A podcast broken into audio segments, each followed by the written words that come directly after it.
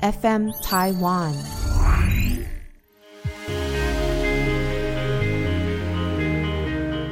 欢迎收听纯言纯语。这一集我们要聊的是无家者重回日常生活是一条漫漫长路，它包含了他们面临到的诉讼和解金，以及重回工作场所的困难，又或是刚开始工作之后，他们的金钱观已经被过往在街头流浪的日子给影响了。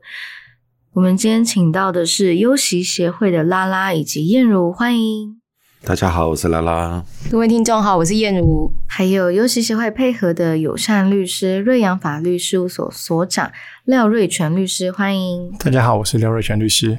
无家者他要重回生活轨道是一条漫漫长路，那大部分的人还是会用街友来称呼他们。那我希望听完这节你以后也可以称呼为无家者。无家者他们很多人呢都有案底，那这案底的来源是为了钱，所以贩卖自己的账户，又或是帮诈骗集团办预付卡。那之后，当被骗的人他们要去提告的时候，就是去告这些提供人头账户的人。那除了诉讼的钱，还有和解的费用，他们都生不出来之外呢？就算他们努力的工作去偿还了，可是在这个偿还过程当中是非常非常辛苦的。这些辛苦是由很多的因素组成，所以今天请到优习协会的拉拉以及燕如来和我们解说。那在诈骗集团，他们如何利用无家者去进行犯罪，以及无家者面临诉讼。会遇到什么样的难关？也请廖律师来和我们分享他们实际遇到的情形。那想要先请问廖律师好了，先由廖律师来。诈骗集团为什么都能够全身而退？真的是因为他们断点做得很好，然后很会找无家者来买人头账户吗？可是台北无家者也就几百位啊，哪里有源源不绝的账户跟预付卡呢？其实账户除了无家者以外，他们也会去网络上去广为散布这些讯息，或是找一些可能刚出社会还没有这种社会常识的学生，然后以比如说工作，然后或者说投资，或者说什么感情的诈骗等等的。然后说，就是我这边可以帮你做金流啊，或者说我急需要账户使用汇款等等的，请他们把这种提款卡以及存部一起汇给他。但是，所以听起来呢，跟诈骗团接触的人有分两种，一种是知道自己的账户会被拿来如何运用，一个是不知道。那这个情况进入到诉讼的时候，检察官会去以此来判定他是否为。一般还是加重诈欺吗？对啊，因为其实加重诈欺的刑度是一年以上七年以下，那普通诈欺是五年以下，那刑度其实差非常多。那重点是有没有符合这个加重诈欺的要件啊？就是有三人以上，或者说以冒用政府官员名义，或是透过网络。那很多知情的人，他们其实就知道这是个诈骗集团。那想当然，他们是用加重诈欺来论处是没有问题。但比如说这些无家者，他们其实。可能是因为人家说，就是给他一个便当，给他喝个饮料，他就把这些账户出租出去了。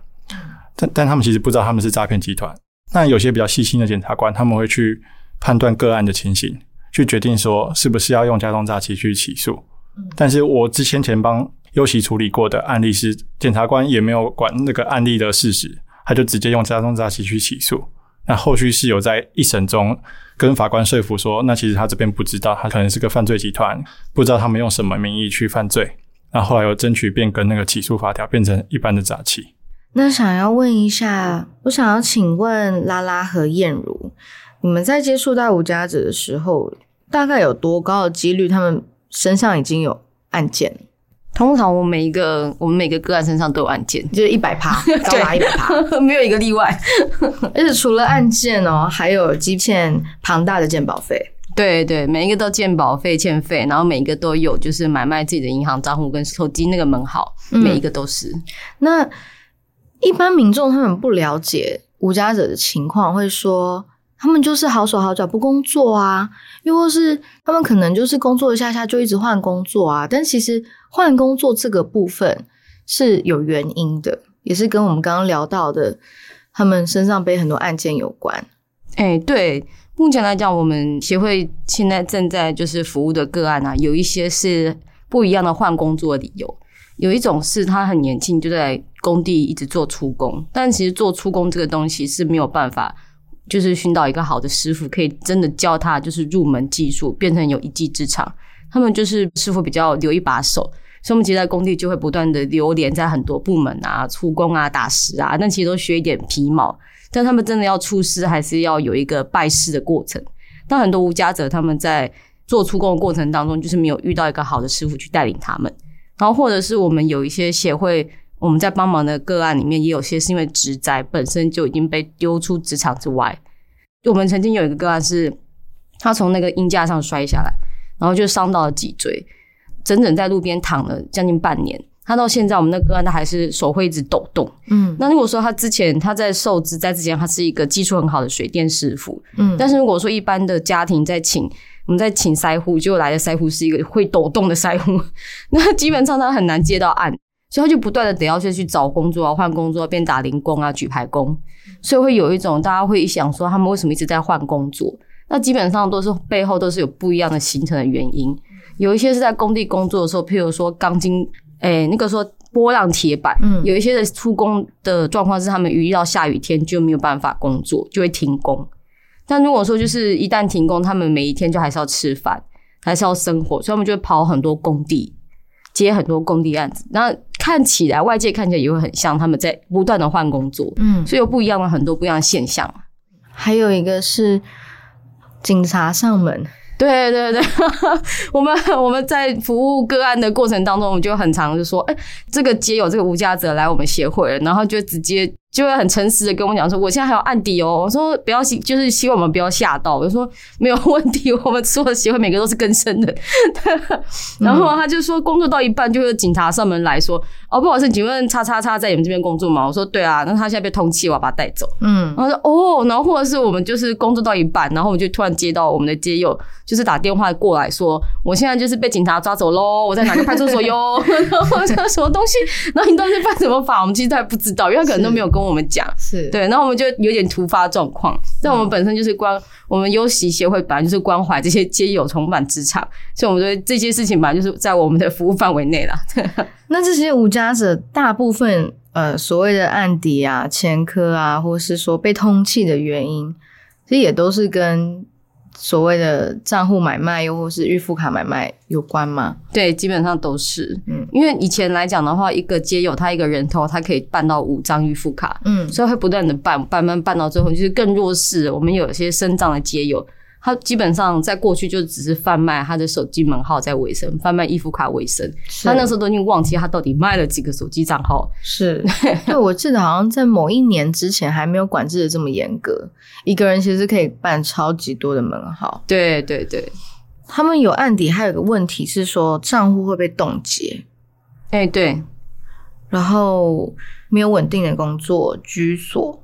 然后因为也没有劳健保。对，通常它都是一体成型的。嗯，就譬如说，他因为呃长期工作不稳定，他没办法去缴准时的缴交劳健保。就算你的劳健保挂在区公所，你每个月还是有七百多块钱的健保费用。那以前来讲，他们光是就是付给网咖做一个晚上的钱，他们就优先考虑不会想要去缴到劳健保。所以他们有时候就会因为积欠大量劳健保，然后被送强制执行，账户就永远不能存钱了，就是一个没有用途的账户。或者是他们曾经买卖过一次银行账户，根据银行的征信会联合起来封杀它，让它变成警示账户，就是他们不能去开户，然后他的账户也不够使用，因为它是刑事的范围，会被会被司法整个扣住。因为其实整个街友里面，它通常都会有就是强制执行加警示账户的问题。是，那基线健保费会延伸出什么问题呢？就是政府它有一个非常特别的法条。就如果你积欠了很多的健保费，你想要申请分期付款，申请一个通融的话呢，你需要失业满六个月以上，而且不管金额多大，你只能分六期。可是这样的情况套在无家者身上是非常矛盾的。你到底是要他工作还是不工作？他其实有在工作，对，这样绕回来，其实很多无家者是有在工作的。一般民众可能会看到台北车站周遭，哦，又或是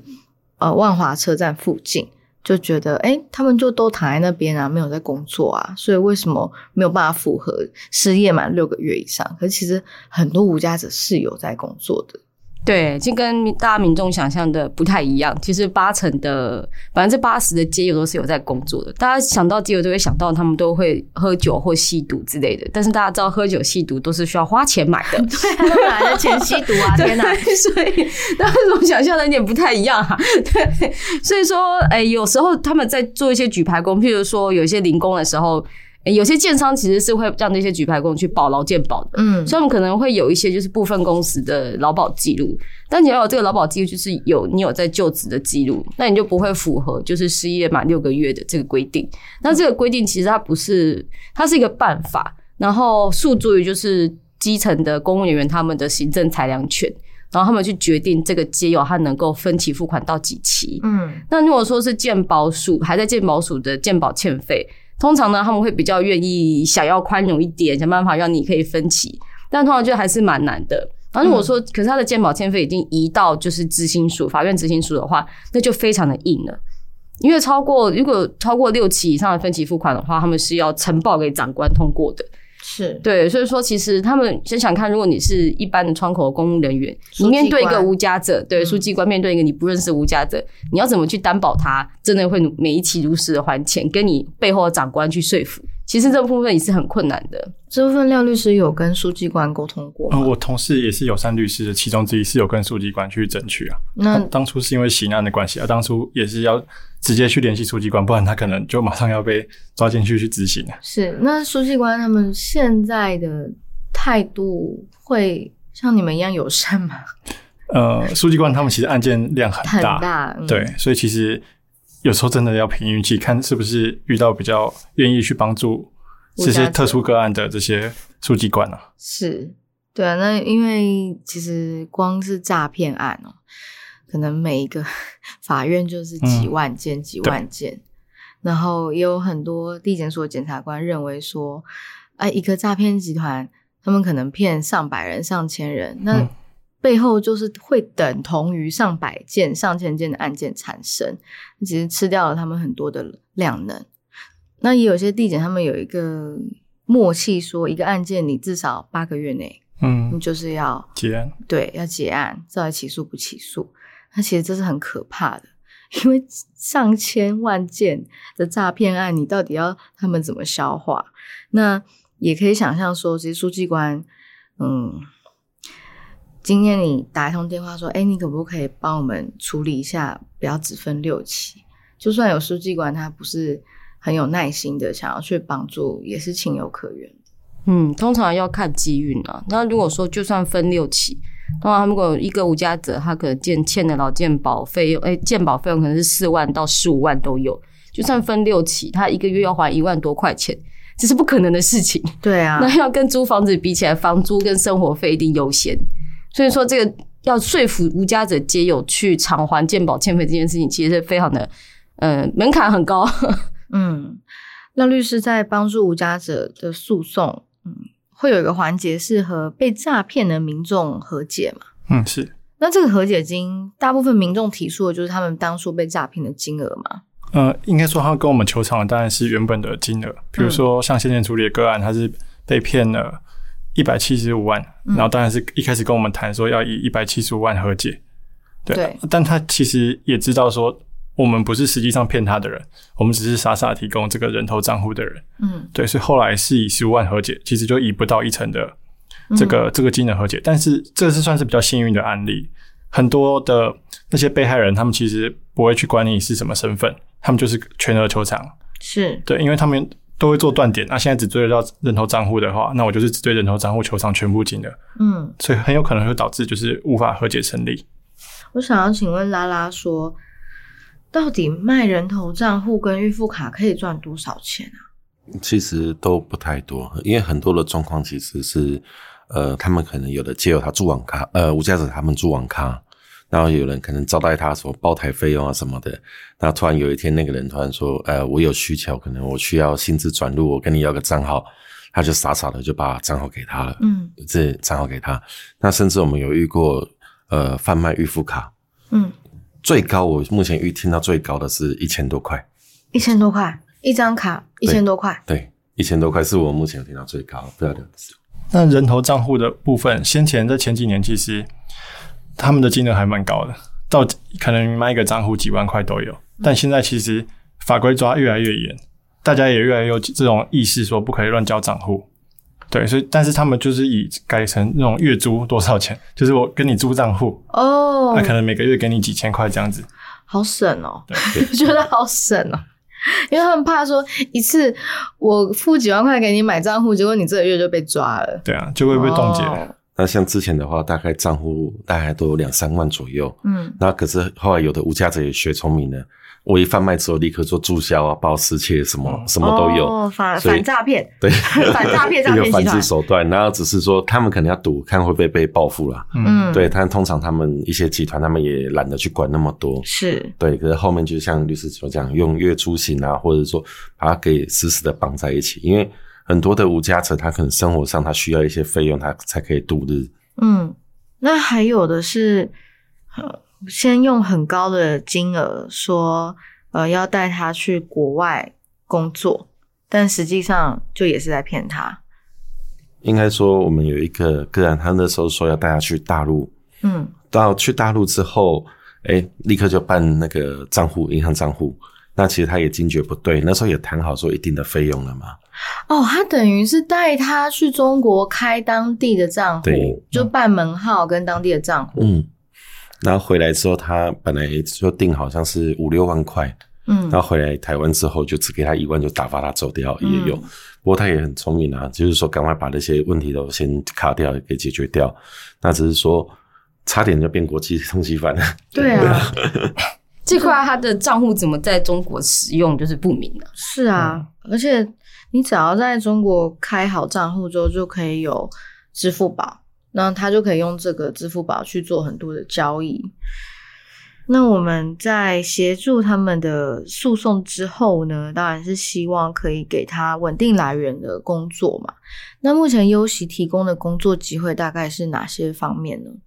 在我们提供无家者工作的话，分为几个面向。第一个就是我们常会比较为人所知的，像是公益的洗地、校园的洗地跟校园维护的工作，这是其中一个面向。另外一个的话，会比较少人知道的方向，就是我们会带领的街友去协助，呃，所谓弱势的孤独死、囤积症，还有像一些比较肮脏混乱的环境的清扫、协助整理跟除臭的工作。嗯，这我们会带着他们去做。拉拉讲的比较委婉啦，其实我这边直白的翻译就是遗屋，嗯，遗就是遗失的遗。那如果有独居老人，他也没有子女在关心，那可能他在家里自然死亡，就也许是一周、两周，甚至一个月以上。诶，旁边的邻居觉得味道怪怪的哦，报警，然后里长来，然后一起协助破门之后，才发现遗体。然后那其实遗体如果放一个月以上，那味道当然不用说。那其实嗯也会有一些小动物嘛，啊等等的。然后整个家里面的清洁，一般的清洁公司是不愿意的，也没有人会去付一般清洁公司这个钱去做遗屋的善后。那拉拉就是会带着这些无家者去做。那除了遗屋，那也有囤积症的，算垃圾屋，就是满个屋子。大家如果看过一些什么日本的节目，以前有些日本节目都专门拍这些记录嘛。那那那个囤积症的屋子清理也很辛苦，因为那都不知道堆了几十年，那可能都会发现一些小惊喜。嗯，然后还有嗯洗地啊，嗯，大家如果不知道这是什么的话，可以到林立清的脸书看，他们是用高压的清洗机器把一些成年的污垢把它洗起来，例如说石砖上面，我又或是学校的跑道哦，很多墙面等等的。嗯，有兴趣了解的话，可以到林立清的脸书看他们是怎么操作这些专业的机器。好，但是让他们开始工作，又出现新的困难啊，例如劳动力可能和一般人不一样，毕竟，嗯，没有长期的运动嘛，或者是行动嘛，我相信他们的肌肉量是很低的，或是说耐操的程度，应该是说，他们其实长期流落在街头的时候，他们没有办法好好的休息，他们做工很累，可他们回来也不没办法去做一个适度的体力的恢复，所以就像可能在街头，他们没有办法说一到五这样子持续性的工作。那相对的，到我们这边之后，就开始虽然有租屋了，有租屋有居住环境可以好好休息，体力有稍微好一些，但是因为这种长期累积下来的一些疲劳跟疾病，嗯。会导致他们我们所说的战力就体力，其实是一个大打折扣的。我大概两三个街友，大概才有一个人的工作量，嗯，这个是我们常会遇到的问题，所以也相对他们在一些外面的一些职场上，为什么会变成一种被排挤的一个对象的其中一个原因之一。那疾病跟体力会导致他们刚才所说的体力不好。那另外的话，就是说他们以前的作息很不正常。是对，所以在他们在工作上面的话，他们也他们没有办法去接受一个长时间的工作，就是说连续工作的话，对他们而言，他们的压力、他们精神的压力跟承受度就会出现状况，就要让他们去稍微做冷静啊，去休息一下，才可以再重新恢复这边工作。这个都我们常会遇到的问题。是，嗯，而且在开始工作之后，其实幼师协会的社工也要一直去持续的关心他们的心理状态。对啊，所以其实我们的个案皆有无家者，他们的状况还有一种就是会比较害怕外界的责骂，嗯，所以其实他们有过去一直在很多的职场上有在流动，但其实，在我们的无家者我们游戏之前，其实他们之前有很多社服单位都已经在梅河帮他们就是重返他们的生活，但其实他们在很多次里面就是有失败的经验。比如说自己的体力跟不上，或者是自己没办法，就是在负荷职场的一些呃言语上面的暴力，尤其是工地会有我们所谓的工地文化里面就会有一种口语的辱骂，或者他们遇到一些比较不好的就是中介厂商的时候，就会因为有些师傅会直接拿工具去丢这些无价值的街友，对，所以说其实他们在工作职场上就已经已经退化，然后本身就已经是。呃，已经身体带一些疾病，就是我们所谓的生病之后容易陷入贫穷。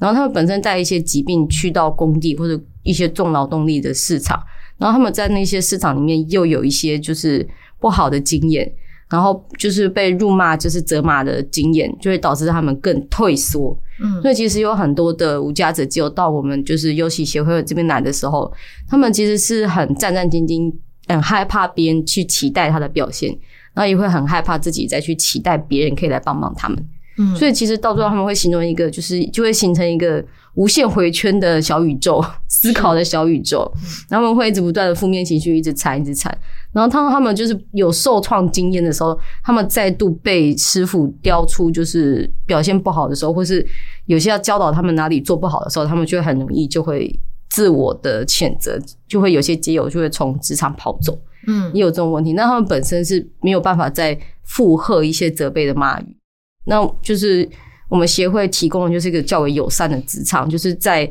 一般的职场跟社服团体之间再架一个缓冲地带，提供他们比较一个友善的职场，可以去慢慢的复健回到劳动市场。是。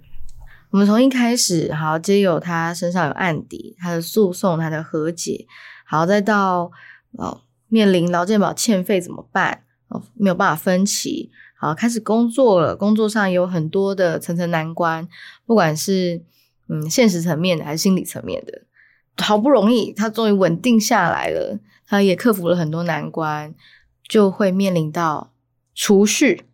因为过往他们在嗯无家者的生活当中，嗯。因为也不知道明天有没有工作啊，明天有没有饭吃啊。总之，就先把今天赚到的钱先花掉吧。但是要吃什么喝什么，然后去享乐，也不要讲享乐，其实他们的享乐跟我们的享乐程度是差很多的。他们的享乐可能只是，哎，今天我可以买一瓶我想喝的饮料，但是我们的享乐可能是去看电影。那开始工作之后，其实要培养他们有良好的金钱观，要学会储蓄，呃，控制金钱的使用也是有困难。我记得有一次我看沥青一篇贴文，好像是聊到买机车，就有有个无家者他有点存款之后，他就想要买台机车，然后他不要买一般的机车，他要买一台比较帅的机车。我记得他好像有一篇文章聊到这个，然后就有讲到说，呃，那他因为需要分期付款买机车嘛，那有一些民众在看到这件事情的时候，就会想说，他就已经正在重回生活轨道啦、为什么不把钱存下来，当成之后的房租？为什么要去分期付款买一台他喜欢的机车？可是他还是人呐、他想要透过这样的方式犒赏自己，而且这个机车也算是他的生财工具之一。我在看到这个故事的时候，我也会去反思说，那我第一个想到的是什么？是批判吗？还是是可以同理呢？那这个问题也可以给听众思考一下。如果一个无家者他正在重回生活轨道，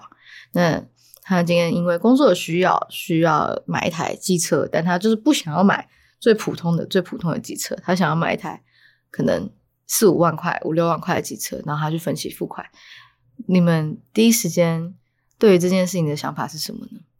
嗯，通常那个案子比较特别的是说，我们个案他的状况是他已经有稳定的、良好的出勤的过往，所以他其实真的是配合公班出勤的小，就是非常好的我们的固定班底的。嗯然后他本身就有一点存款，那其实后来就是他买了这台机车之后，确实对我们工作上面带来很大的注意。嗯然后就是他一般来讲，我们都要想办法，就是一定要派一个司机去，不管怎么样，我们协会一定总干事我们拉拉就一定要开车去载接友，然后到时候这些街友去工作场域。但后来那个无家者街友他就不需要，你只要给他一串地址，他就可以立刻抵达现场。说不定还可以，他可以在另外一个。我们现在还不希望载人呐、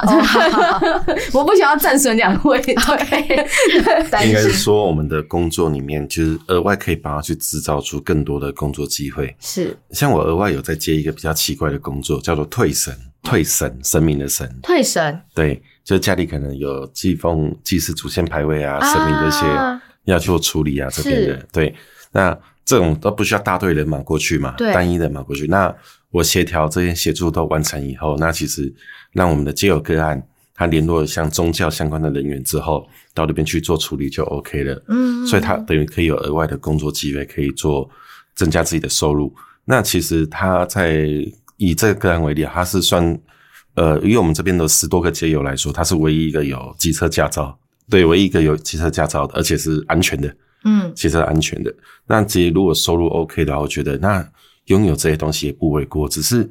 我们会把人的欲望跟需求在落实里面，他有这些展现的时候，我们会不断去放大。是认为你不该，你认为，甚至还会有的人会认为说，你今天是无家者的身份，那你就是那种，你只要有的吃有的喝就好了。嗯，可是我们没有想过，他如果哪天起得来呢，还是继续有的吃有的喝就好嘛？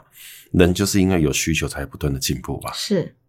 对啊，而且后来我们那位无家者个案啊，他买了自己的机车之后，他其实也在重建他自己的人际关系，嗯。因为他就会骑着机车去帮很多以前帮过他的社服单位去运东西，他就可以变成一些社服单位的志工，嗯。然后到处去串门子啊，帮忙社工活动。所以其实他现在就是比我还很强做组织，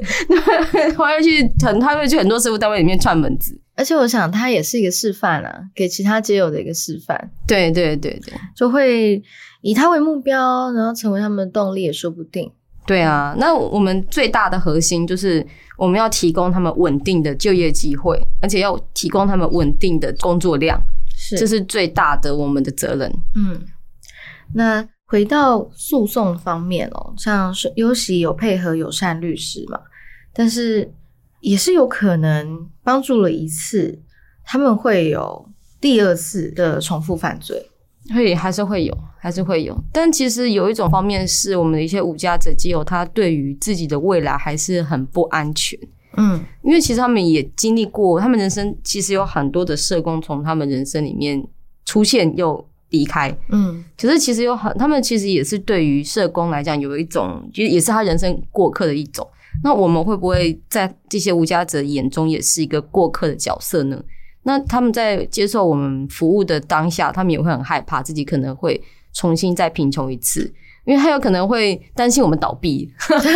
对，我担心我们扭错散，对，是，对，所以说他们在过程当中会去，他们以前的赚的一些就是小，应该说小犯罪，他们还会在他们的恐惧对未来的恐惧不安当中重复再出现，是，应该说无家者，像我们最困难的，反而是在无家者的，让他们有进入我们这边来工作，那我们有问过为什么？他就说，其实照我们的工作模式跟对待街友的态度，还有帮他去处理一些法律纠纷那些问题的话，他会说什么时候倒都不知道。哦，他说这种、啊这种付出过头，然后以收益来比的话，几乎都是每个月都是负的状态。那尤其有一些人有在关注立青年出啊，就知道，呃，基本上就是经历过超级多次的财务危机啊这些状况，然后就是不断的去填填补那些洞，然后想说可以让这些无价者可以自立起来。那可是周边的无价者他们在看到的时候，他们就是变成一种观望的心态，他觉得等没倒了再加入吧。呃，一般新创企业在三年内倒闭的几率呢，好像是高达八成吧，我记得。我们还有两年继续挺，还有两年。对啊，对啦，确实，其实你说那些无家者是，其实那些无家者他们的视角会跟我们不一样。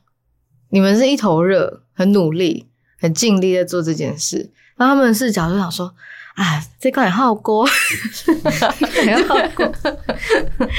到底 O 不 OK 啊？哦，像我们这有个个案，他一个月只有赚六千六百块，是很少吧？然后他那时候我们就问他你要不要来，就是有机车的一位无家者。然后我说来我们这边至少应该都可以赚到两三万，不是问题。是，他说他不要，他说我们这边如果一倒的话，那可能六千六百块工作都没有了。对啊，你看他们的想法跟我们是完全不一样。我在邀请拉拉和燕如来录节目之前呢，我对于自己的想象是主要宣传优喜协会在做什么。可是刚刚的对谈也有请听众去思考。当一个无家者，他已经很稳定了，他要买一台需要分期付款的机车，你第一个念头是什么？我相信大部分的听众第一个念头都是：哈，应该不行吧？就像刚刚拉拉所说的，很多人会对于无家者，他们有自己的欲望，是会认为不应该。可是，其实你听完刚刚燕如的分享，是不是你再去想一次，你心中的答案就会有改变？那我这几年有在和人生百味的社工以及立青接触啦，所以我比较大概知道优喜是怎么成立的。不过还是请燕如帮我们跟听众说明一下哈。刚开始我们的就是创办人林立清是那时候疫情期间看到，就是有很多本来是经济弱势，其实已经在那个赤贫跟净贫边缘当中挣扎的人，然后因为疫情冲击之下就。遁入了真正贫困线以下的那个族群，所以就被丢到街头上面，然后街头上面就多了很多的街友。然后林立清看到之后才觉得，就是他想要真的做一点事情的话，就是让这些基友再重新回到他们的职场场域里面，再重回所谓的一般的对那种概念，才成立就是有喜社创有限公司。然后后来就是林立清就是找了很多，然后还有拉拉，就是他们两个兄弟党不断的努力的挣扎，想要去帮弱势。是，我知道，我都有在看他们的记录。然后我就好不容易找到我们有一群共同有认同这个方向的人，一起成立的就是我们优喜关怀协会。然后其实我们的街友来源，我们的街友无家者来源，就是其实各个管道都有，包含也有社服单位转介过来。嗯，因为其实以前我，因为我自己也是社工系毕毕业，我大学跟研究所都是社工系。那其实我们在念社工系的时候，我们其实对于百工百态的职场，并不是一定的会有很了解。那我们要去创造就业机会给街友，或者是就只能让社工自己单打独斗，很像一个微小的一零四人力银行一样，就是就有点不可行。所以说呢，后来林立清成立这个工班团队的时候，我们就会想要，就是有些社工就会想要把街友转过来，让他可以去跟着师傅去学一技之长。那有些是社服单位转过来，有些是其实我们比较多的是街友自己在互相拉街友，嗯因为其实要说二二八或者是台北火车站附近的街友，那个是他们一个圈，他们叫街友圈，跟我们这些一般人进不去，是他们的领域。嗯，所以，我们其实就是他们在北车自己捞，觉得他们想要变成同事的街友，是，就是好相处啊，然后也出勤稳定啊，所以他们就是个案会再拉个案进来。嗯然后就是我们之前也有最特别，就是我会跟一些我们已经很稳定工作的街友去去北车也是一样去去外展，我们所谓的社服社服的专有名词叫外展，去去外面抓人进来。是对，我们就说，我们就会有时候我经过台北火车站的时候，就会看相机街友，感觉这个很不错，想把它抓观回来。察一下，这感觉好手好脚啊！你们兴趣来工作啊？我就会上去递名片，然后那个嗯感觉就很像诈骗集团。对呀、你看起来这个行为很像是要跟他买账户的人。对对对，所以可是其实我是认真来着，你要不要跟我跟我回家？像我们之前有去清一个死亡现场，是死亡现场的时候，然后那时候跟我们的无驾车伙伴约好到现场去集合好以后，那天我开车过去停好停好车以后，奇怪为什么那个门口睡了一个人？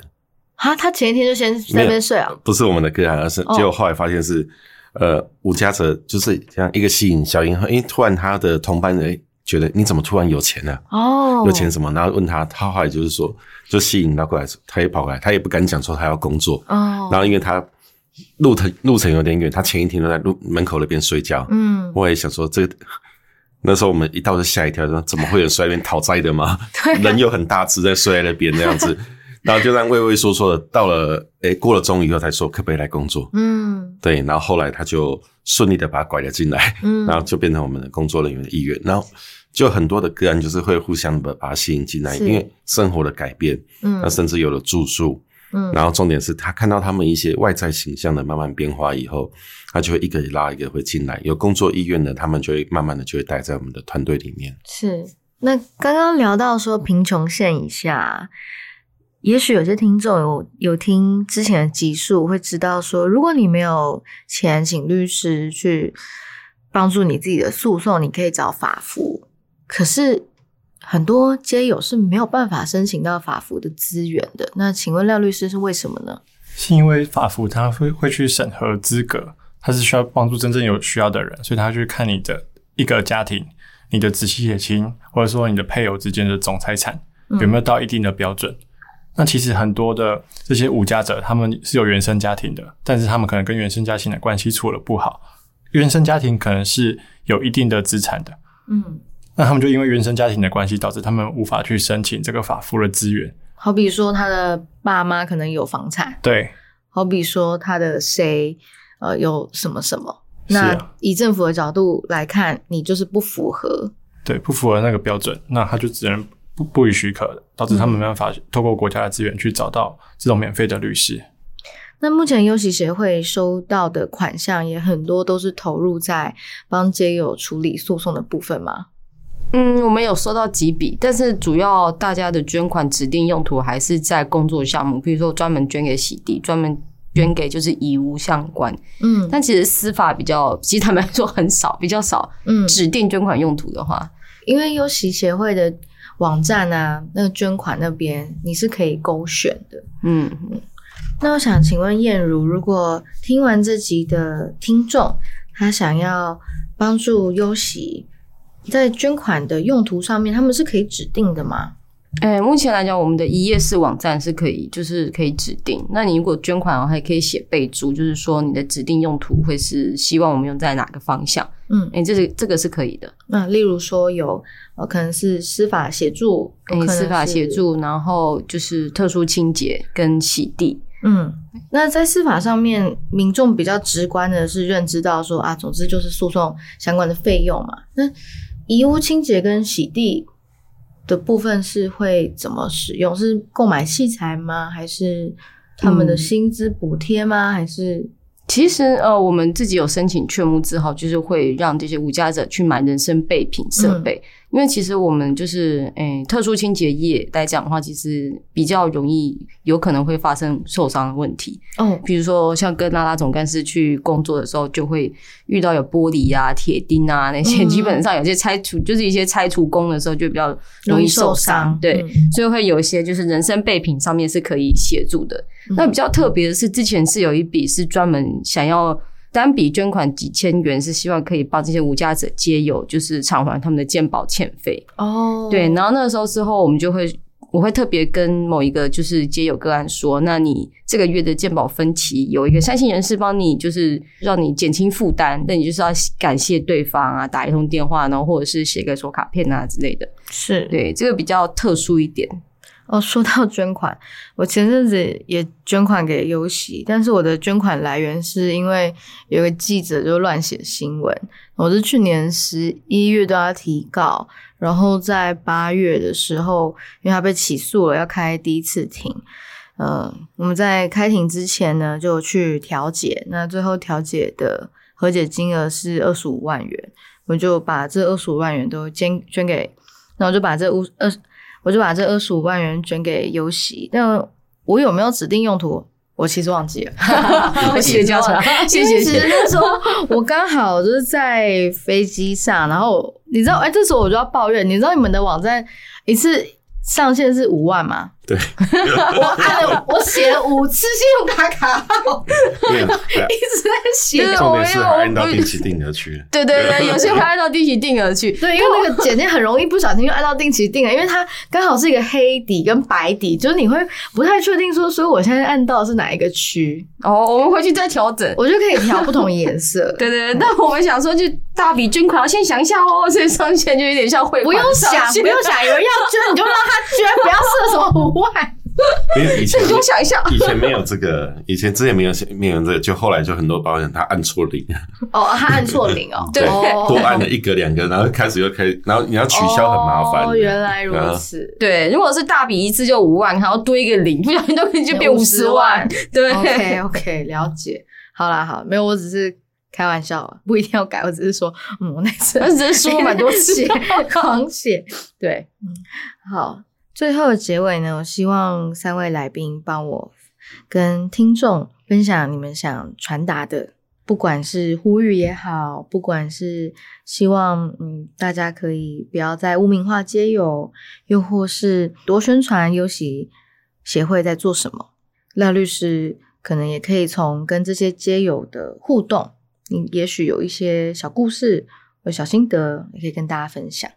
就是跟优喜这些无家者员工接触后的心得是，他们其实也跟正常人没有什么两样，甚至他们对我们其实比很多其他当事人更礼貌。嗯，那他们也会很担心说诉讼会不会检察官很凶啊，怎么样的？其实我们在跟他们对谈的过程中，觉得说他们其实跟一般人也没什么两样。对，然后。